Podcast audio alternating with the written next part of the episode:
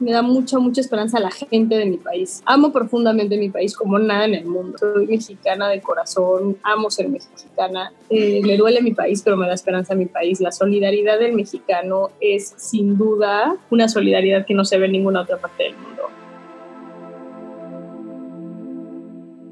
Hola, bienvenido a Infusión. Qué gusto que estés por aquí.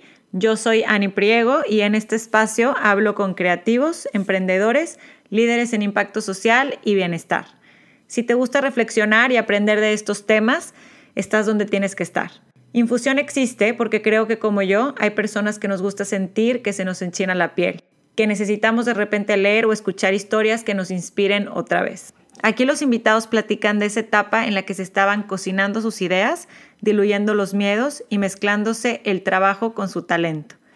Para conocer más de este podcast, entra a mi blog anabit.com. En este episodio de Infusión, entender la historia de las personas es la solución y es la llave de la mejora de la reconstrucción del tejido social en, México. Saskia Niño de Rivera es fundadora y actual directora general de Reinserta AC. Estudió psicología en la Universidad Iberoamericana. Decidió crear a sus 24 años Reinserta con la finalidad de luchar por un México más seguro desde el sistema penitenciario. Hoy tiene 32 años y su trabajo por la defensa de los derechos humanos de las personas privadas de su libertad le ha permitido ser nominada al premio Nelson Mandela Gracia Machel en el 2016.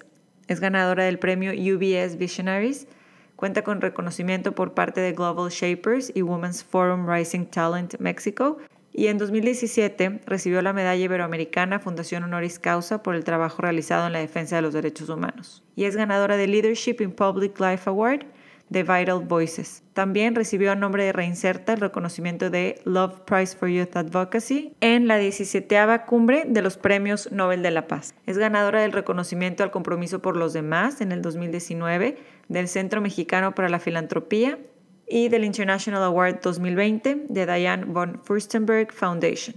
Actualmente es integrante del Sistema de Protección Integral de Niñas, Niños y Adolescentes de la Ciudad de México desde el 2019 forma parte del Consejo de Seguridad Nacional como parte de la sociedad civil. También impulsó la creación del apartado de maternidad en prisión en la Ley de Ejecución Penal.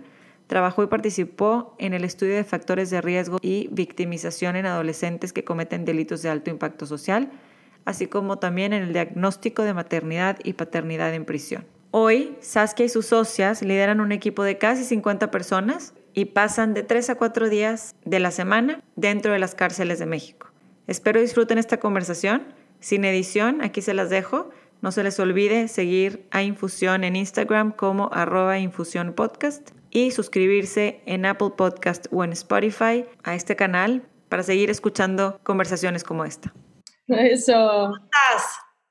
Bien, ¿y tú? También muy bien. Estás en la playita, veo, ¿verdad? Mi.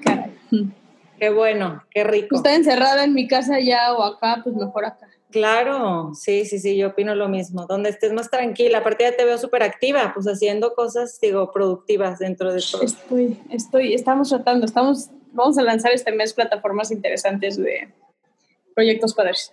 Qué bueno. De hecho, tanta es mi insistencia de hablar contigo. Yo voy a empezar en caliente, dice recording, entonces empiezo, empiezo esto porque te agradezco mucho tu tiempo, porque te, es verdad que desde que conozco Reinserta y desde que conozco tu trabajo, cambié, cambió mi percepción total de, de, la, digo, aparte era muy ignorante al respecto del tema, pero nadie nunca me había hablado como alguien con quien me pudiera relacionar tanto, mujer, más o menos de mi edad, en mi idioma, que me platicara qué está pasando dentro de las cárceles de mi país, cómo podemos todos aportar con nuestro granito de arena para que la situación cambie. Y no nada más es como un proyecto este, superficial, realmente es como nos metes a todos allá adentro y nos cuentas historias, muchas desgarradoras, digo, cuáles no más bien. Y para mí es importante platicar contigo por eso, porque creo que tu historia y lo que inserta lo debe conocer más gente. Y Muchas gracias. Todo, ver qué podemos hacer, ¿no? Cada uno es de nuestra trinchera. Quiero empezar con una frase que leí desde hace tiempo que ya sabía que posiblemente te iba a entrevistar, estaba buscándote y me recordó mucho a ti. A lo mejor ya lo has escuchado, es de Desmond Tutu, también activista de los derechos humanos como tú, Premio Nobel de la Paz, y dice, es en inglés. There comes a point where we need to stop just pulling people out of the river. We need to go upstream and find out why they're falling in. Me recuerda mucho a lo que, a lo que haces tú. No sé qué piensas tú en, como presidenta y fundadora de Reinserta, si esta frase te dice a ti algo en especial. Es que sí, me dice todo, ¿no? Para mí esa frase la he escuchado antes y es el core de lo que hacemos en Reinserta.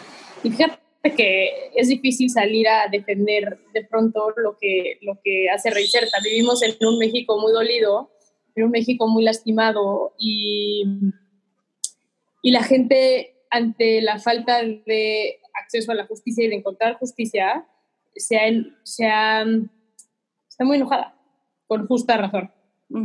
Pero eso hace que en el enojo no podamos pensar en los procesos de paz, sino pensamos en venganza, porque estamos enojadas y, enojados. Y eso es lo que está pasando en México, el cual yo considero que es muy delicado, porque estamos pulling people out of the river o bien we're sinking people in the river, ¿no?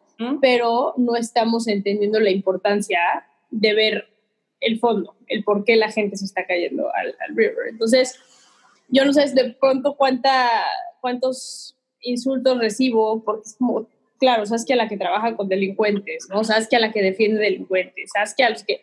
yo me he despertado a primeras planas de periódicos importantes en México, así de niño de Rivera defiende feminicida, y es como, no hago eso. En mi vida no defiendo feminicidas, ya sabes. Pero tengo que tener también la gente donde está, pero yo creo fielmente que la importancia de entender la historia de las personas es la solución y es la llave de la mejora de la reconstrucción del tejido social en, México, ¿no? El, una víctima no es nada más una, unos procesos de ver si encontró justicia o no, procesos jurídicos, es que te sientes a escuchar lo lastimada que está y que entendamos cómo se ha lastimado por las reacciones sociales que, existen y a partir de ahí prevenir que eso no vuelva a suceder. Eh, y eso es lo que es Inserta al final del día. Lo que, lo que buscamos es trabajar con la niñez, pero también promover una cultura de reconstrucción y una cultura de paz. Hablas mucho de eso, de humanizar, ¿no? El, el ver el lado humano a las personas que están ahí y lo haces también mucho comunicando estas historias. Yo leo tus textos en editoriales y pues tienes que tener un estómago muy, muy fuerte, ¿no? Para, para esto, pero siento que es como una causa más grande que tú. O sea, siento que, que, Reinserta pues no, no es lo que Saskia piensa, siente, sino es mucho más grande.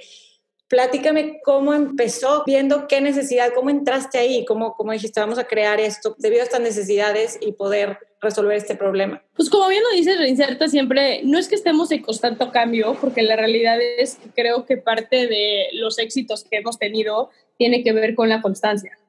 Y, cualquier persona que me pregunta, oye, ¿cómo hago una fundación? ¿Cómo esto? Es mucha paciencia porque en los primeros años no eres nadie, no te reconoce de ningún lado y te rompes la madre y sufres cabrón.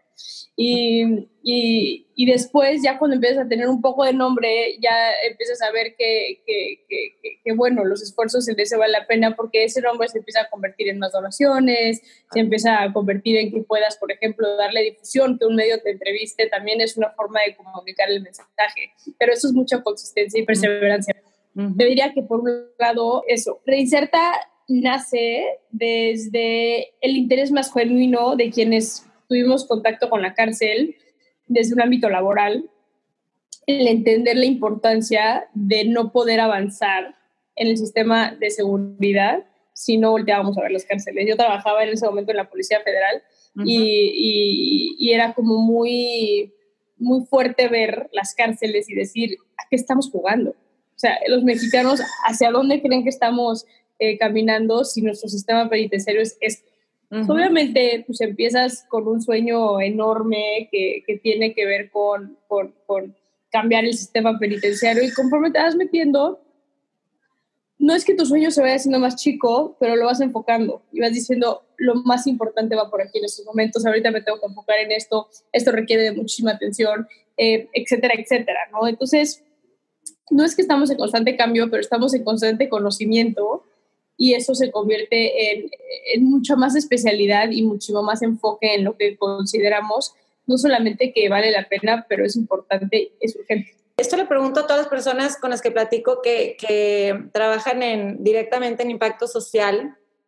¿Hay algo que te acuerdes en tu, en tu infancia, en tu memoria, que, que, te haya sensibilizado a estos temas? En mi caso es, yo fui llevando, creo que mi historia hacia lo que me apasiona. Y yo tengo como la fortuna de poder dedicarme a lo que amo profundamente. Y, y, y, te puedo decir de muchos momentos que me acuerdo que, marcaron. La primera vez que me metí a una coladera, por ejemplo, a trabajar con, mujeres, niñas embarazadas eh, que viven en la calle. Eh, y, y, esa sensación de ver el mundo que hay abajo de las coladeras de la Ciudad de México es brutal ver a los niños recién nacidos, ya más grandecitos, ver a las niñas de 16 años embarazadas, eh, consumiendo. Mm, es, es, es, es, muy, muy fuerte y, y, fue bien interesante eh, en cuanto a mis 14 años ver esa realidad y de entender la responsabilidad que tenemos como mexicanos de entender que el barco no se va a, desinundar ahora sí, que, que, solo y lo tenemos que jalar nosotros, ¿no? Y, y, eso fue para mí como, como un momento muy clave. También todos los, todos los momentos, eh, cada programa y cada acción que ha tenido Reinserta nace de la inspiración de un momento de alguien del equipo, ¿no? O sea, te puedo decir que el programa de jugar y crear, que es el de los niños en la cárcel. La idea de hacer algo con esos niños nació después de que visitamos mi equipo y yo la cárcel con un día que habían maltratado terriblemente a unos gemelitos. Y al platicar con, con, con la mamá que estaba en una celda de castigo, eh, de por qué había quemado de esa manera a sus gemelos de dos años, entendimos que esa mamá no tenía las herramientas para educar a sus hijos de una manera que no fuera de, de una manera violenta. Y, y, ahí no fue culpar a la mamá y decir, qué hija de la fregada que hizo lo que hizo, sino es entender que, que, que, muchas mujeres que están en la cárcel son mujeres que han estado expuestas a violencia extrema durante toda su vida y que quizá el reconocimiento que tú y yo o quien sea eh, pueda, pueda tener ante reconocer espacios de amor o caricias o lo que sea, no es tan fácil para otras personas. y de ahí sale todo el programa de jugar y crear, por ponerte un ejemplo, ¿no? Este, y, y eso han sido muchos de esos momentos, porque regresando a tu pregunta inicial de, de, de, la fortaleza interna que se debe tener para dedicarte a esto, también son ver esos momentos de extrema tristeza como áreas de oportunidad para cambiar.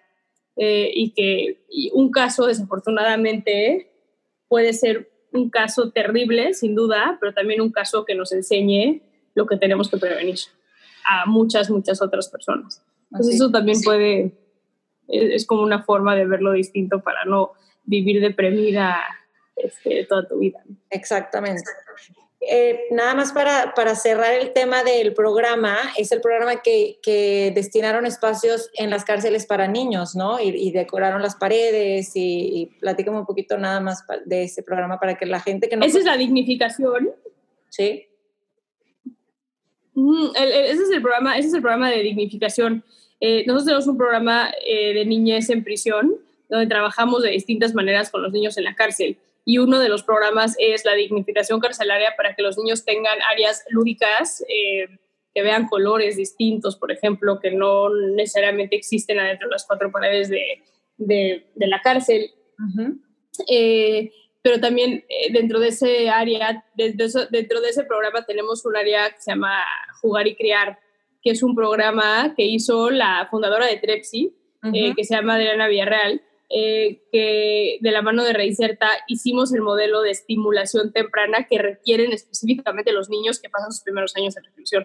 Okay. Y, darnos cuenta de cosas tan básicas como esto que te acabo de mencionar de los colores, ¿no? Nunca pensarías que los niños adentro de la cárcel, quizá nunca en su vida, hasta que salen de la cárcel, han visto un color morado o han visto el cielo, por ejemplo. Entonces, ¿cómo estimulas a esos niños para que no tengan un retraso en su, desarrollo?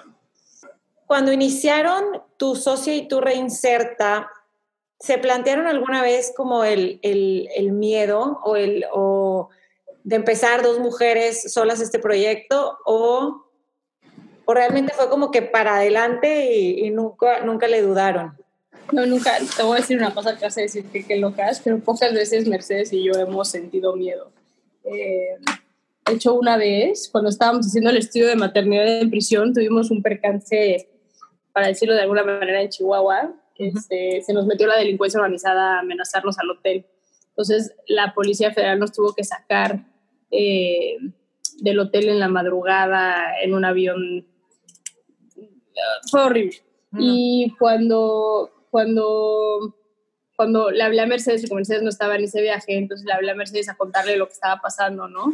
Para que estuviera al tanto. Y se volvió y me dijo, oye, y le dije, me dice, ¿tienes miedo? Y le dije, sí, cabrón. Y me dice, qué envidia. Y yo, sí, y esa es como un, un, recuerdo que tenemos Mercedes y yo, este, y Fernanda, la otra socia también, mucho, porque Fernanda sí estaba ahí conmigo, ella fue la que se dio cuenta que estos tipos tenían fotos nuestras en el celular. y, y, y, sí fue como, madres, o sea, no es, miedo no es un sentimiento que sentimos constantemente y no sé qué tan eh, eh, bueno o malo sea eso, en ese momento bueno porque el sentirlo pues, nos ayudó a reaccionar y a hablar con la gente de seguridad en el gobierno federal en ese entonces y que nos sacaran de ahí, pero, pero, pero realmente eh, eh, miedo es, pues, te vas curtiendo, también es un acto de sobrevivencia, ¿no? Es como hablar con médicos y decirles, puta, no te da tremens cada que abres un, o, suturas una herida o alguna cosa así, pues, sí, sí, qué hueva dedicarte a lo que te dedicas. Claro, claro. Este, pero pues sí, poco a poco. ¿Qué te da a ti esperanza, Saskia, de tu trabajo? La esperanza a mi país. Me da mucha, mucha esperanza a la gente de mi país. Este, amo profundamente mi país como nada en el mundo. Eh, soy, soy mexicana de corazón, amo ser mexicana. Eh, me duele mi país, pero me da esperanza a mi país. La solidaridad del mexicano es sin duda una solidaridad que no se ve en ninguna otra parte del mundo. Eh, eso me da mucha, mucha, mucha esperanza y, y sí creo genuinamente que somos más buenos que malos y eso también me da esperanza. Y bueno, mi hija es la razón por la cual ¿no? me despierto todos los días eh, y no me canso de decirle que, que, si trabajo y si hago lo que hago es porque quiero un mejor mundo para ella. Y sé que suena cursi, pero bueno, es lo que es, ¿no? Y tú empezaste a reinserta mucho antes de, de tener a tu hija. ¿Qué edad tiene? Ella tiene dos. ¿Y reinserta? Siete. Siete años. Entonces, yo sé, y era de hecho mi siguiente pregunta por el tema de, esperanza, porque pues es un, futuro mejor, ¿no? Reinserta crea un futuro mejor para ella y para todos. Eh, y, un, y, un, mejor presente desde ya, ¿no? Pero vino tu hija a remover, me imagino que pues, cosas en tu vida, como es ser mamá, a todos, pero en tu caso, tú ya tenías reinserta y ya estabas muy enfocada en, en crear un mejor futuro para todos, pero ¿qué el nacimiento de tu hija podrías decir que, te impactó? ¿De qué manera? La llegada de Pia me, sensibilizó. Eh, me acuerdo hace no mucho que nos violaron a un niño de dos años dentro de una cárcel. Y bueno, fue un día caótico, obviamente, y llegué en la noche a meter a mi hija en la cama y pues yo en su cuarto le construí un, una cosa espectacular de juguetes y pintura en el pared, y colores y animales y demás. Y eso pues es un palacio. ¿Y cómo puede ser que hoy a un niño de dos años, que es la edad que tiene mi hija, lo violaron en una cárcel y a esta niña, ¿sabes? O sea, esta, esta niña está... No, y, chistoso porque me, mi familia todo el día es súper amada Pía y la amo, la amo. Y hasta que volteé y le dije, qué cabrón que mi hija no, no sabe ni siquiera lo que es amar porque nunca ha sentido lo que es el desamor. ¿no? este, lo contrario. Eh, entonces, en ese aspecto te vuelves como mucho más sensible, eh, porque no es lo mismo los niños ajenos que los tuyos también, ¿no? Este, esa intensidad como ama es una locura, eh, pero también la lucha se vuelve más intensa. porque te sensibilices. Fíjate que a Manuel también le pasó algo como muy parecido. O sea, Manuel es periodista y Manuel, pues antes, mi esposo. Tu esposo. El papá de Pia. Ajá. el papá de Pia. Y es, eh, es periodista y algo que platicamos él, mucho él y yo es que, que, por ejemplo, cuando tiene que la noticia de un niño asesinado, me acuerdo con todo el tema de Fátima, él llegaba destrozado a la casa y me decía, güey, no puedo con esto. Y le decía yo, pero antes no te pegaba tanto como ahorita. Me dice, no, no, es que ahorita el pensar que, ¿no? La hija como pía de alguien ya es, o sea, te pone, eh, te, dimensiona en otro, en otro, en otra realidad. Cuando eres mamá o papá, eres mamá o papá universal. O sea, ya no puedes, no puedes no pensar en, en un niño o una niña sufriendo. Y me gusta mucho, y cómo, no sé si te das cuenta, pero dices, nos violaron a un niño. Me, llama la atención el vocabulario porque realmente lo ves como que te lo están haciendo a ti o a alguien, alguien tuyo, ¿no? O sea, estás, estás invested 100% en la causa. Es que dedicas tu vida, o sea, dedicarte al mundo de la justicia social eh, es, es, dedicar tu vida porque digo, yo sigo, sigo, y Mercedes y yo seguimos luchando y tenemos un equipo en Reinserta increíble que de pronto nos recuerda la importancia de, pero no es tan fácil llegar a tu casa y apagarte, ¿no? Y decir, no, no mis horarios laborales se terminaron. eso no es cierto. Eso no existe en, la vida que yo manejo y estoy fine con eso, ¿sabes? O sea, no tengo ningún problema. Ah. Eh, y Reinserta empezó eh, como trabaja. Mercedes estaba en Províctima, Fernanda estaba en un despacho penal, yo estaba en, en, la Coordinación Nacional Antisecuestro.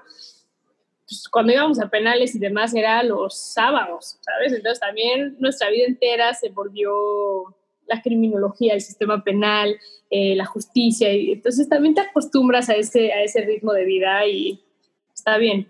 Supongo que algún día nos vamos a despertar y y no ser tan intensas, pero hoy no es ese. No, creo, lo dudo, lo dudo, pero es, es, es, así es y así tienen que ser. ¿Qué, ¿Por qué das gracias en tu vida, Saskia? Eh, soy muy afortunada. Eh, estoy, estoy, hablo desde el privilegio absoluto, ¿no? Eh, no solamente en este momento pleno COVID, que tengo la oportunidad de estar en un espacio hermoso eh, con, con, con, la no preocupación de, de, tener que comer el día siguiente en, mi cama, en mi casa, perdón, pero toda la vida. Y, eso es lo que me ha hecho entender más todo. Todos somos quien somos por las oportunidades y las no oportunidades que hemos tenido en la vida. Y, quienes hemos tenido oportunidades más que otros, tenemos que entender eso y tenemos que generar más oportunidades por igual. Eh, eh, yo no estoy de acuerdo en la gente que desde el privilegio no hace nada. Eh, y, y, yo estoy muy agradecida por haber tenido la, la, la, la vida que he tenido que me ha permitido sacar adelante un proyecto que me apasiona profundamente. Porque también creo que mucha gente trabaja desde la necesidad y el tener la oportunidad de trabajar desde la pasión es es una calidad de vida muy distinta. Y yo les pregunto, a mis hijos siempre damos gracias en la noche y siempre pedimos. ¿Por qué pides tú? Te voy a decir, yo soy atea. No les digo, no les he hablado en mi vida de Dios a mis hijos, pero les digo, les digo, y por eso empecé a dar gracias, ¿no? Porque yo, mi esposo también, y entonces yo soy como, creo en la naturaleza y en el universo como poder superior, y entonces pero yo necesitaba que mis hijos aprendieran, porque para mí la gratitud es muy importante. Entonces empecé hace como tres años, tienen siete y cinco, pero entonces todas las noches dan gracias. Y ahora, hace como unos meses les metí, bueno, y hay que pedir por algo, porque piden, pero a lo mejor no es algo como muy que, que tú puedas compartir. Te puedo decir, yo soy muy como no sé si pedir, porque sería un poco, para mí es a quién se lo estoy pidiendo y de qué manera lo estoy pidiendo, ya sabes. Porque al ser atea también, no te creas, o sea, ni al universo ni al nada, ya sabes. es, como un, es un, pero eh, me gusta decretar lo que uno quiere y poner tu cabeza donde quieres hacer algo eh, y no esperar que las cosas te lleguen. Y eso es algo que trato de educar mucho a mi hija también. Es como, a ver, no, no, no, no, y tiene dos años, pero es como, quiero ver Pepa, ¿no? Entonces tiene un ratito en las tardes para ver Pepa y es como, perfecto, pero acuérdate que para ver Pepa toca comer y toca, este, ¿no? Hacer la siesta y demás. no quiero Pepa ahorita y es como, no sé qué decirte, en la vida hay procesos y en la vida hay cosas que se tienen que hacer para lograr lo que uno quiere. Entonces, ¿no? Tampoco desde nuestro silla de lujo el decir, todo venga a mí, ¿no? Eso, eso no existe. Entonces, trato de ser como en eso, como una, como, como muy consciente y también yo, el decir, bueno, si hoy estoy en un buen momento o no estoy en un buen momento o estoy padeciendo algo, eh, ¿qué voy a hacer para, para, para, para lograrlo? Eh, y eso para mí es como muy importante. Muy bien. El reconocimiento constante de esos momentos. Muy bien. Dos últimas preguntitas, Askia. ¿Alguna enseñanza o aprendizaje que pudieras compartirnos de lo que has aprendido tú de todas estas historias, pero sobre todo que pudiéramos nosotros, la gente que no está involucrado, que no, que no sabemos qué hacer para apoyar la causa de Reinserta y nos llama la atención, ¿qué podemos hacer desde nuestra trinchera? ¿no? Desde cambiar el vocabulario, desde ser más empáticos, pero ¿cómo, qué, qué nos podrías decir tú? yo creo que todos tenemos que reconocer eh, qué, qué, hacemos en nuestro día a día que aporta o le quita a este mundo. Yo, yo algún día, cuando estaba pasando todo, pasando todo lo del exgobernador Javier Duarte en Veracruz, eh, a mí esas cosas y esas noticias me dan muchísimo coraje. Y, y cuando estaba pasando todo, me acuerdo que llegué a comer con, con, unas amigas y en la mesa de al lado, cuando todavía no llegaban mis amigas, estaba unas señoras hablando de... Y una le decía, no, es que no lo puedo creer, o sea, me paró el policía, la verdad no vi, o sea, según yo estaba en amarillo, pero no, no lo vi y, ya venía tarde con ustedes y entonces no, no ¿qué hiciste? No, pues ya sabes, tuve que dar los centros al policía y yo, acto seguido, empiezan a hablar de Javier Duarte y que no podían creer, ¿no? Lo corrupto que era Javier Duarte. Y, yo decía, güey, tú eres Javier Duarte, brother. O sea, ¿cómo te explico, no? O sea, pero no sé, pero, pero, es que no te das cuenta, no se dan cuenta. La gente no se da cuenta la gente realmente no se da cuenta y es increíble eh, el, que, el que haya esa, esa, esa como... Eh, discrepancia. Discrepancia como, como, como absoluta. Entonces yo lo que diría a la gente es como, mucha gente es como, puta, yo no tengo tiempo de ayudar, o yo no tengo dinero, o yo no tengo los recursos, o tengo el conocimiento, siempre hay excusas, ¿no? Para no hacer algo, pero, pero es como, no importa, es, le das los buenos días a la señora que va en el transporte al lado de ti, te paras y le ofreces el asiento a la, al señor de la tercera edad que va parado en el metro, eh, eh, ¿no? Este, te procuras, le hablas bien a tu esposa o a tu esposo, golpeas, no golpeas, o sea, tú, tú, tú, tú, tú, ¿qué estás haciendo para construir o para, o para, o para, o para dejar de construir en este país? Y creo que tenemos que empezar desde ahí. Y si hacemos eso, creo que tenemos la mitad del camino resuelto. Así es. Muchas veces pensamos en hacer cosas extraordinarias y es el día a día y lo ordinario lo que suma también. Sin duda. Y por último, Saskia, este podcast se llama Infusión. Infusión porque valoramos los procesos, valoramos el tiempo que, que, cuesta la reflexión. Quiero saber qué ingredientes tendrían la infusión de la vida de Saskia. ¿Qué le echarías ahí a, la infusión? Compasión. Eh, risas. Eh, y amor. Creo que esas serían. Mil, mil gracias, Askia, por, por y gracias a